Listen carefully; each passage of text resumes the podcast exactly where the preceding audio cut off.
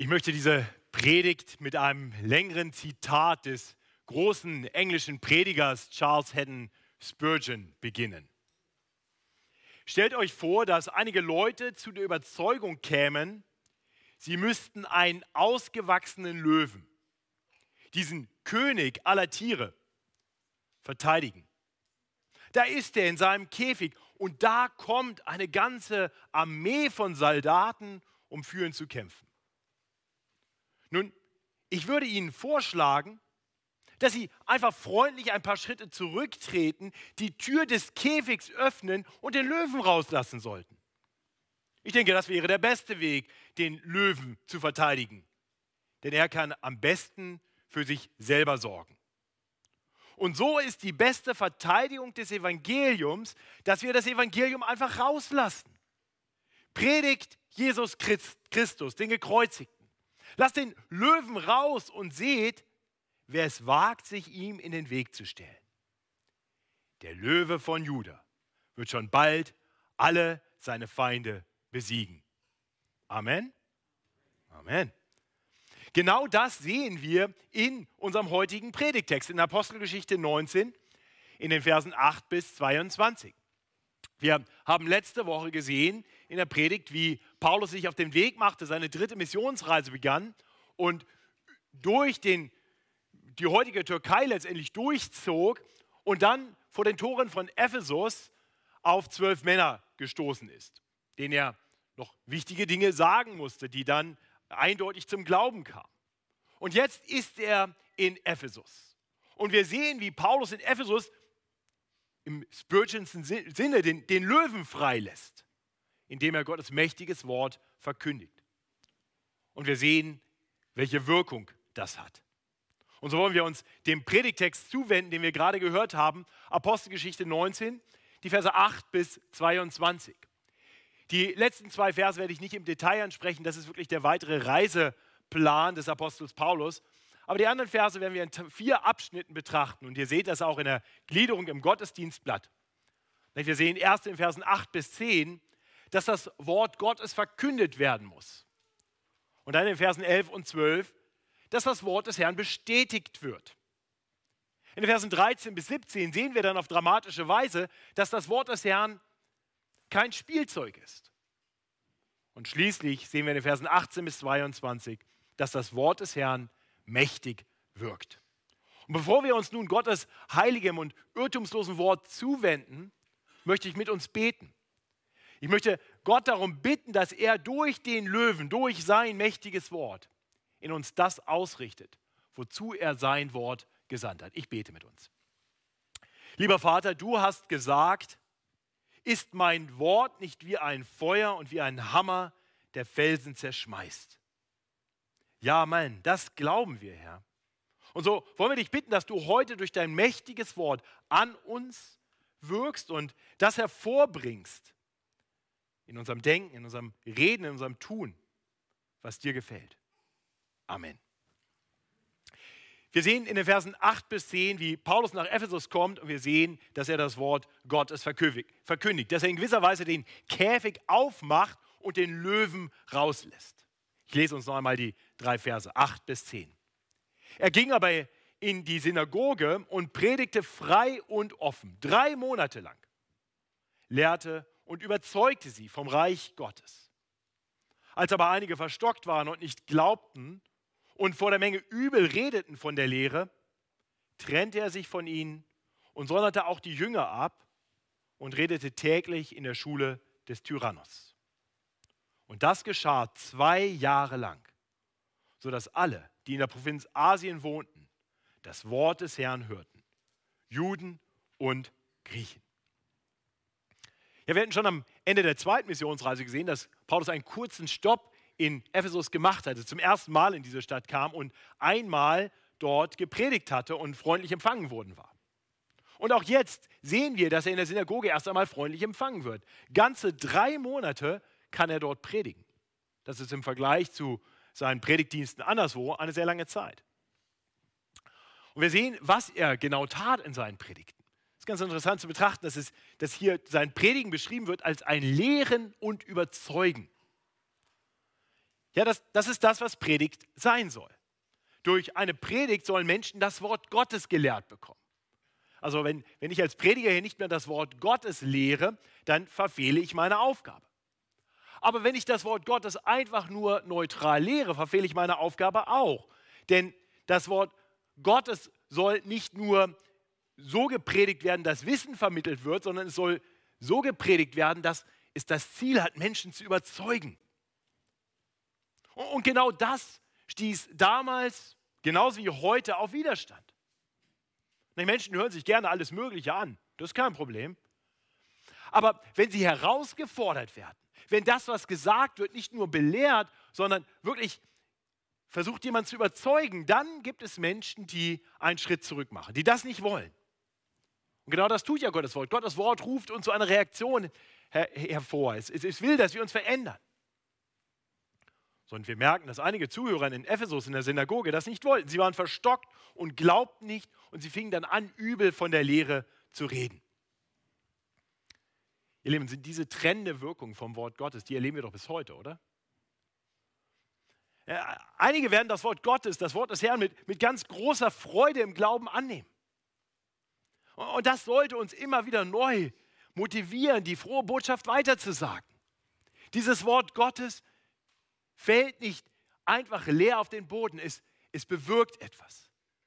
Und es ist es doch großartig zu erleben, wie, wie Gott einen gebraucht in, in dem Weitersagen von Gottes Wort, damit andere zum Glauben kommen. Ich hoffe, das hast du schon mal erlebt.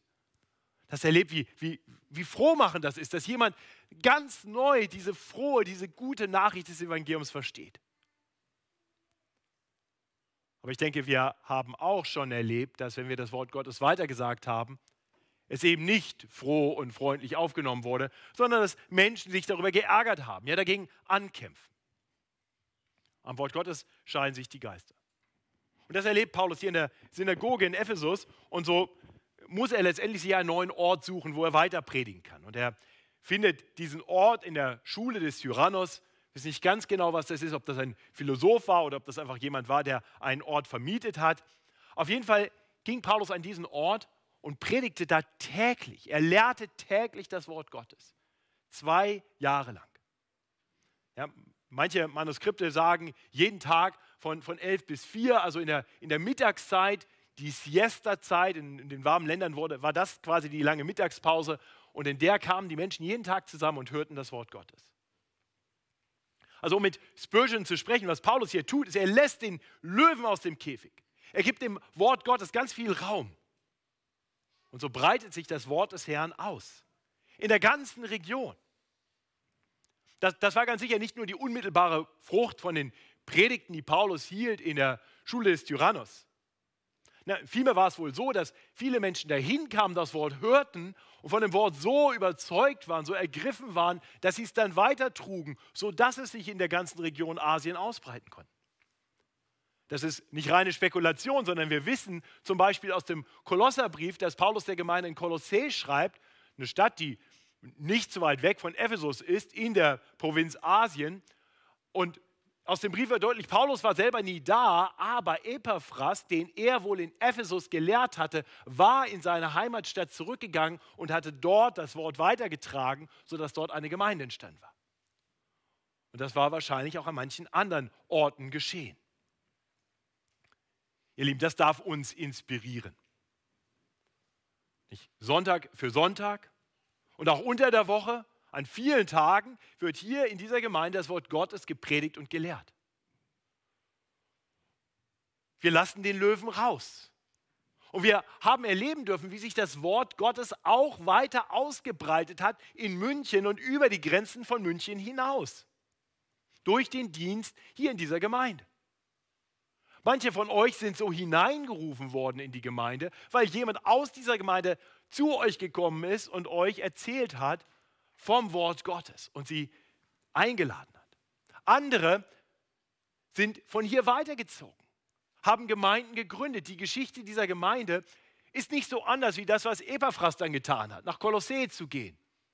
Da sind Geschwister gegangen in den Südosten von München und haben in Ottobrunn eine Gemeinde gegründet. Und da sind Leute in den Norden von München gegangen. Und dann sind sie in den Osten gegangen, nach Markt Schwaben und dann nach Markt Indersdorf und dann in Fürstenried West und jetzt zuletzt in München Ost und demnächst vielleicht wieder in München West, im Freiham. Ihr Lieben, das ist unser Auftrag bis heute und von hier aus weiter nach vorne denkend. Wir sind alle berufen, den Löwen rauszulassen, nicht nur den Löwen aufzunehmen, das Wort Gottes aufzunehmen, sondern ihn weiter laufen zu lassen. Ich möchte uns Mut machen und dann darauf zu vertrauen, dass so wie der Herr es damals geschenkt hat in der Provinz Asien, der Herr es auch heute noch schenken kann, dass sein Wort läuft.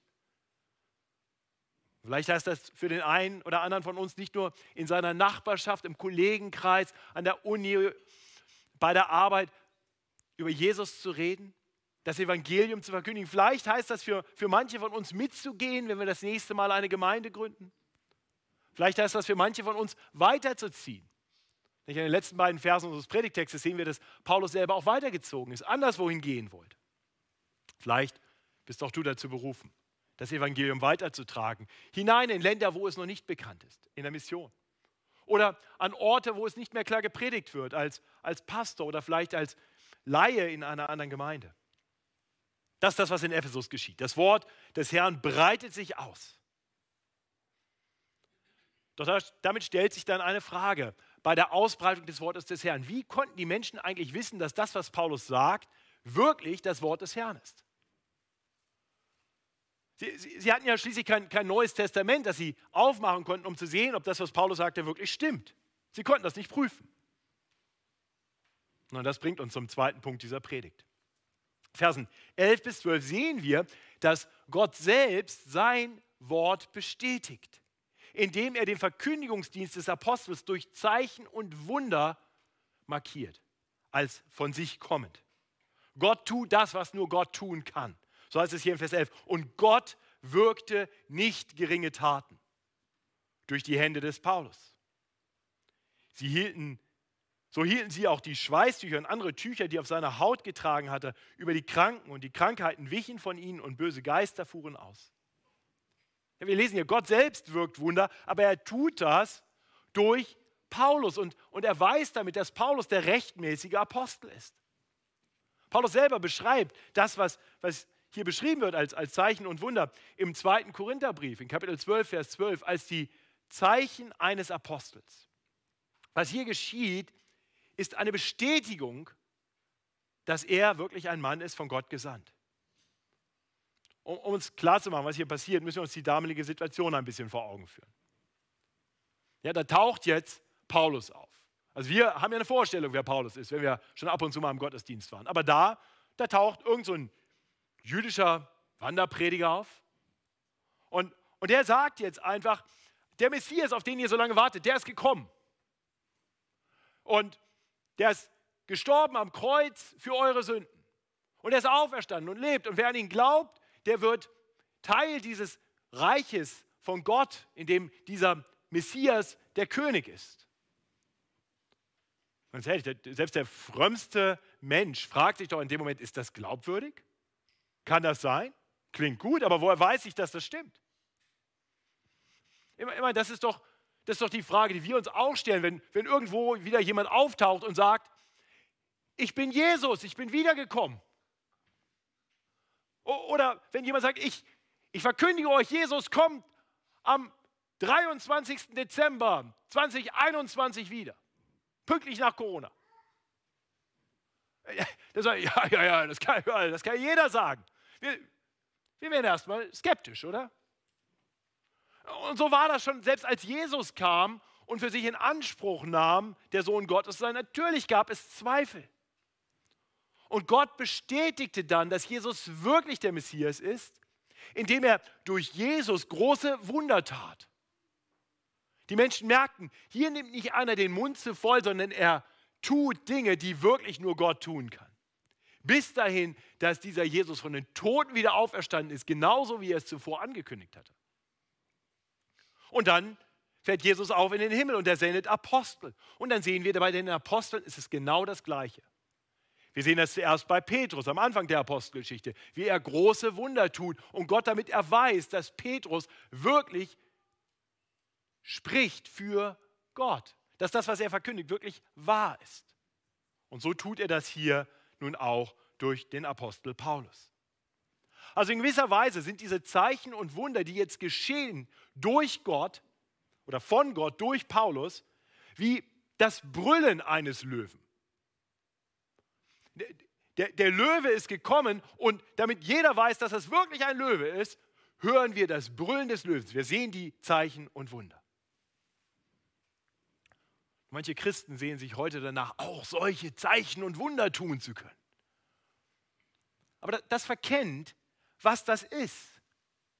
Das sind die Zeichen der Apostel. Es sind Bestätigungen von Gott, mit denen er ihm deutlich macht, dass das, was Paulus hier verkündigt, nicht einfach nur Menschenworte sind, sondern wahrhaftig das Wort Gottes. Wir haben nun das zuverlässige Zeugnis der Apostel. Wir haben das Neue Testament. Und deswegen dürfen wir wissen, dass, dass heute, wenn etwas verkündigt wird, wir nicht gucken müssen, wenn Matthias predigt, ob er jetzt nachher auch noch irgendwelche Wunder tun kann. Nein, wir sollten gucken, ob das, was er sagt, auch in der Bibel steht. Ob das mit dem Wort Gottes übereinstimmt. Das ist die Bestätigung, die meine Verkündigung braucht. So war das übrigens auch damals. Wenn das Alte Testament gelehrt wurde, gab es keine Zeichen und Wunder, sondern da machten die Menschen die Schriften auf und prüften, ob es sich so verhielt. Sie hatten das Alte Testament, sie konnten das überprüfen. Und diese Botschaft nun, die weitergehende Offenbarung Gottes, die wird bestätigt, bis wir nun den vollständigen Kanon haben der Schrift. Ich hoffe, wir verstehen, was hier wirklich geschieht in Vers 11 und 12. Wie gesagt, wir hören das Brüllen des Löwen das einfach nur bestätigt, der Löwe ist da. Die Botschaft, die Paulus verkündigt, ist wahrhaftig das Evangelium Gottes.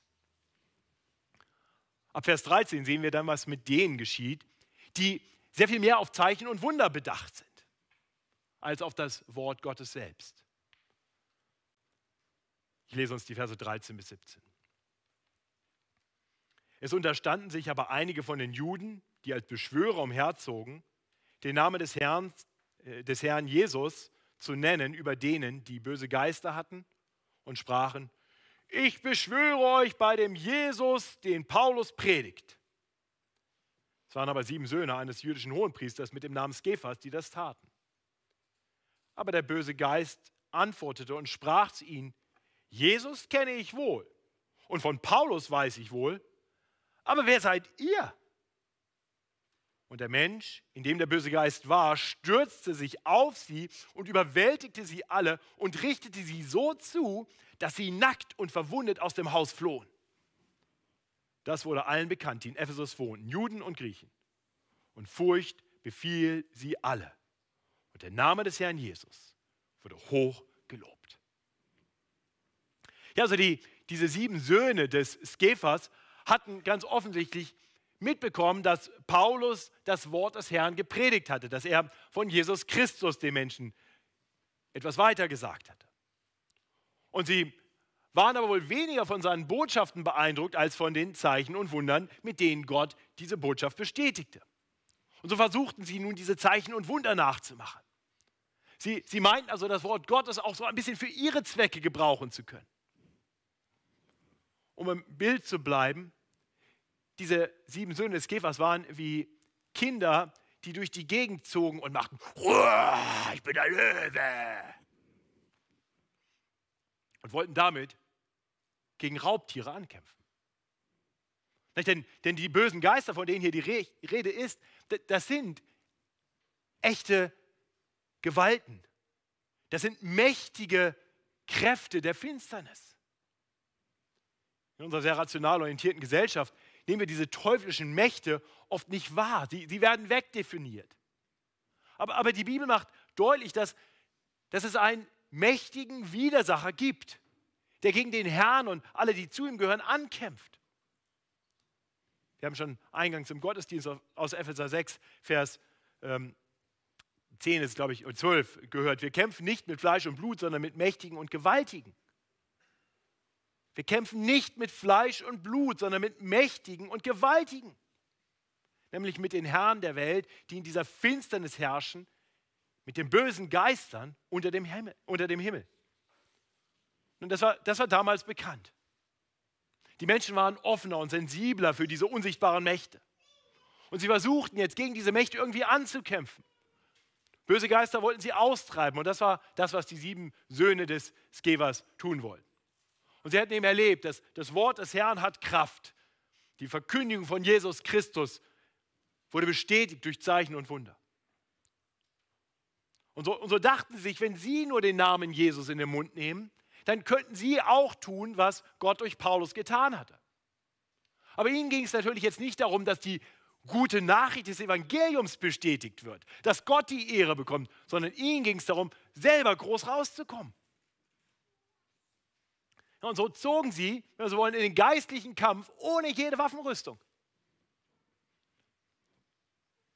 Und sie mussten erleben, dass der Name Jesus ohne Glauben keine Kraft hat.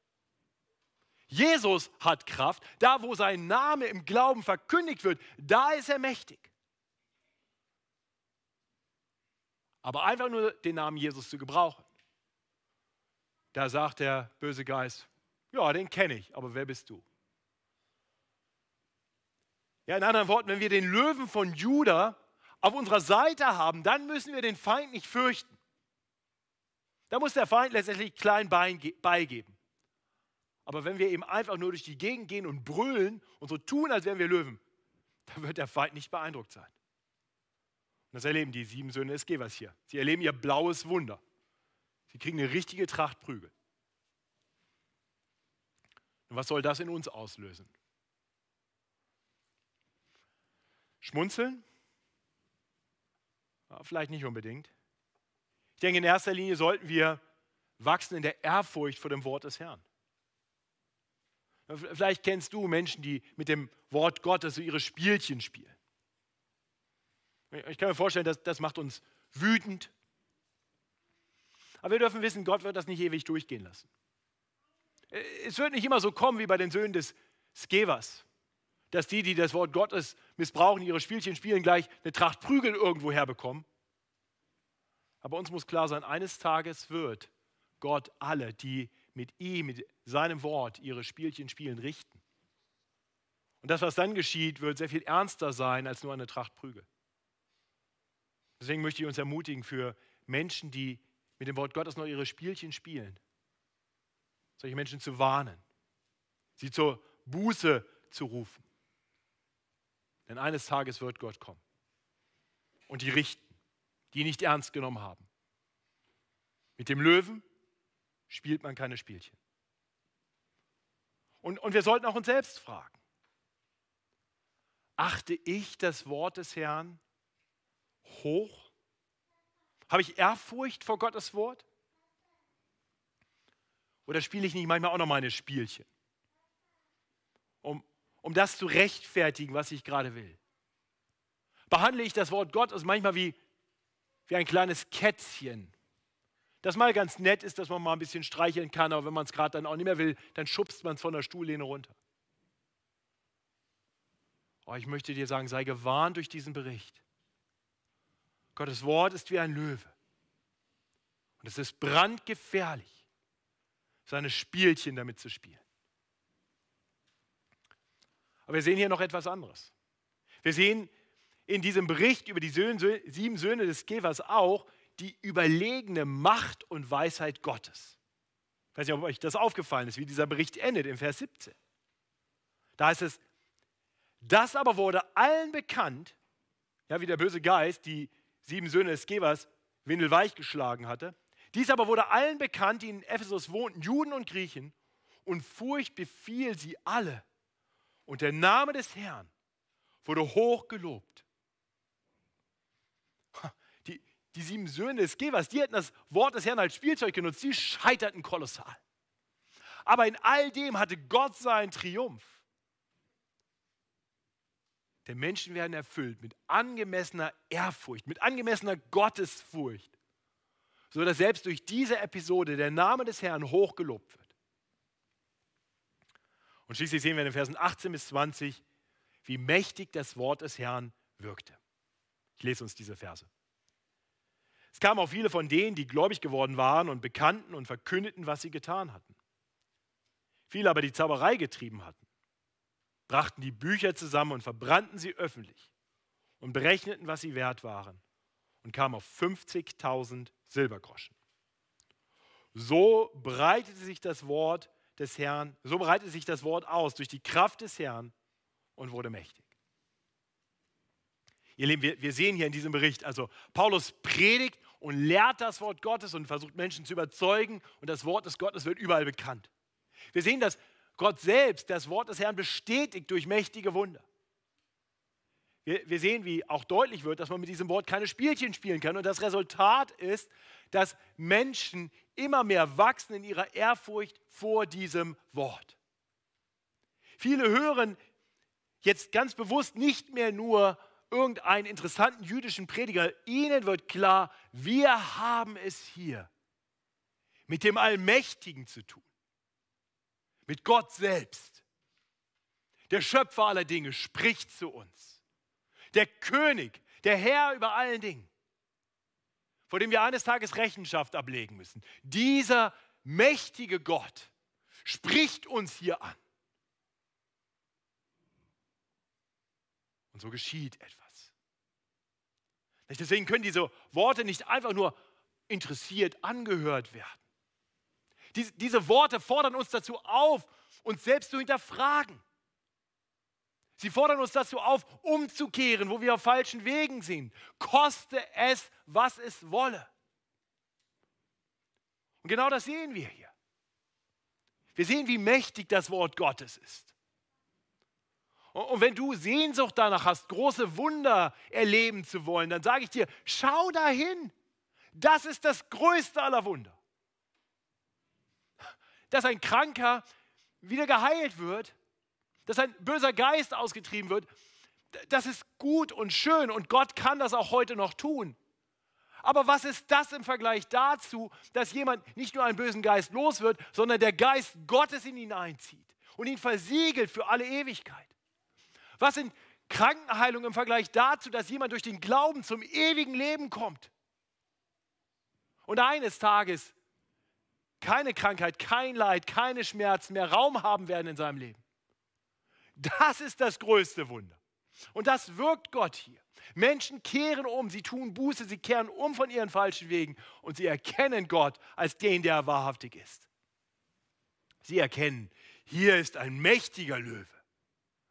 Und sie erkennen, vor diesem Löwen sollten wir einerseits größte Ehrfurcht haben und andererseits, wenn wir uns ihm zuwenden, erleben wir, was für ein sanftmütiger, guter Freund dieser Löwe ist. Ein anderer Brite, nicht Spurgeon, sondern C.S. Lewis, greift das gleiche Bild auf in seiner Kinderbuchreihe Die Chroniken von Narnia. Vielleicht kennt ihr das. Da gibt es auch einen Löwen. Aslan heißt er. Und der Löwe Aslan ist ein mächtiger Löwe, ein mächtiger Kämpfer. Er hat einige Freunde und, und Aslan kämpft für seine Freunde. Er kämpft und besiegt alle Feinde, aber dabei gibt er sein Leben. Aber dann, wenn die Kinder über Aslan weinen, den geliebten Löwen, kommt er zurück zum Leben. Er überwindet den Tod und er regiert. Diese Geschichte ist natürlich ein Märchen, aber sie beschreibt eine große Realität. Denn C.S. Lewis benutzt den Löwen Aslan, um Kindern und, und auch Erwachsenen etwas zu lehren über die Person und das Werk von Jesus Christus. Tatsächlich beschreibt auch die Bibel Jesus als einen Löwen. Im Buch der Offenbarung lesen wir davon, dass Jesus der Löwe von Juda ist. Und wir wissen, dass wie bei C.S. Lewis dieser Löwe den größten Kampf gekämpft hat gegen die Feinde der Finsternis. Dass Jesus den Kampf gekämpft hat, um die Feinde zu besiegen.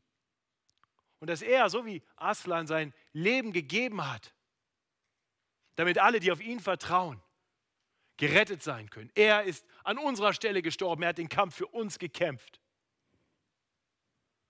Und dann ist er am dritten Tage auferstanden. Er ist der lebendige Herr. Meine Frage an dich heute Morgen ist, wie stehst du zu diesem Löwen?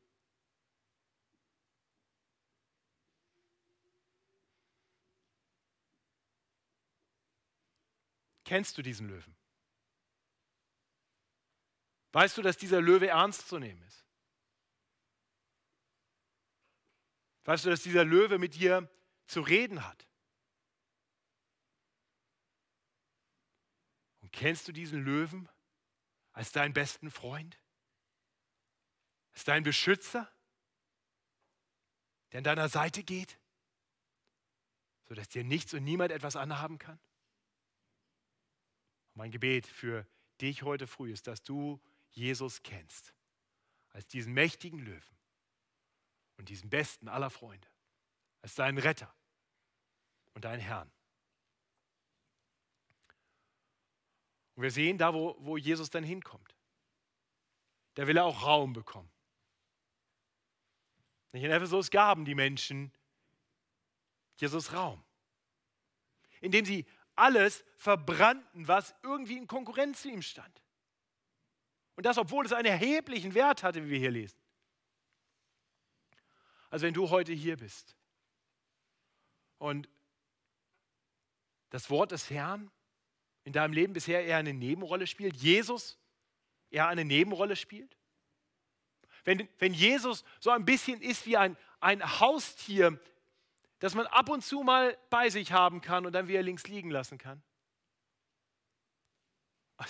da möchte ich dich aufrufen, neu zu erkennen, Jesus ist nicht einfach nur ein kleines Spielzeug. Er ist nicht noch etwas, was man im Leben noch mit einfügen kann, neben all die anderen Dinge, die auch irgendwie wichtig und bedeutend sind. Er ist der König. Er steht über allen Dingen. Und er duldet keinen Konkurrenten. Deswegen wende dich in angemessener Ehrfurcht ihm zu und fang an, dein Leben noch mehr für ihn zu leben. Wenn wir Jesus als unseren Herrn erkennen, dann, dann sollte dieser Text uns herausfordern, uns zu hinterfragen, so wie die Menschen in Ephesus das getan haben. Sie haben das mächtige Wort Gottes gehört und sie haben sich dadurch verändern lassen. Sie haben, sie haben ganz konkrete Schritte unternommen. Du weißt, was in deinem Leben in Konkurrenz zu Jesus tritt. Du weißt das besser als irgendwer sonst. Vielleicht ist das tatsächlich in deinem Leben auch etwas Okkultes, so wie in Ephesus. Vielleicht liest du regelmäßig neben der Bibel noch das Horoskop und denkst, das ist doch harmlos. Stimmt sogar manchmal, was da drin steht. Ganz ehrlich, das ist nicht harmlos. Das sind Mächte der Finsternis. Hab damit nichts zu tun. Vielleicht, vielleicht sind es bei dir ganz andere Bindungen. Vielleicht ist es der Alkohol, dem du so still und leise verfallen bist. Und dann, dann wende dich davon entschieden ab. Oder es ist die Pornografie, die in deinem Leben Raum bekommen hat. Dann, dann wirf Schmuddelhefte, wenn du mich hast, weg oder besorg einen vernünftigen Filter für deinen PC.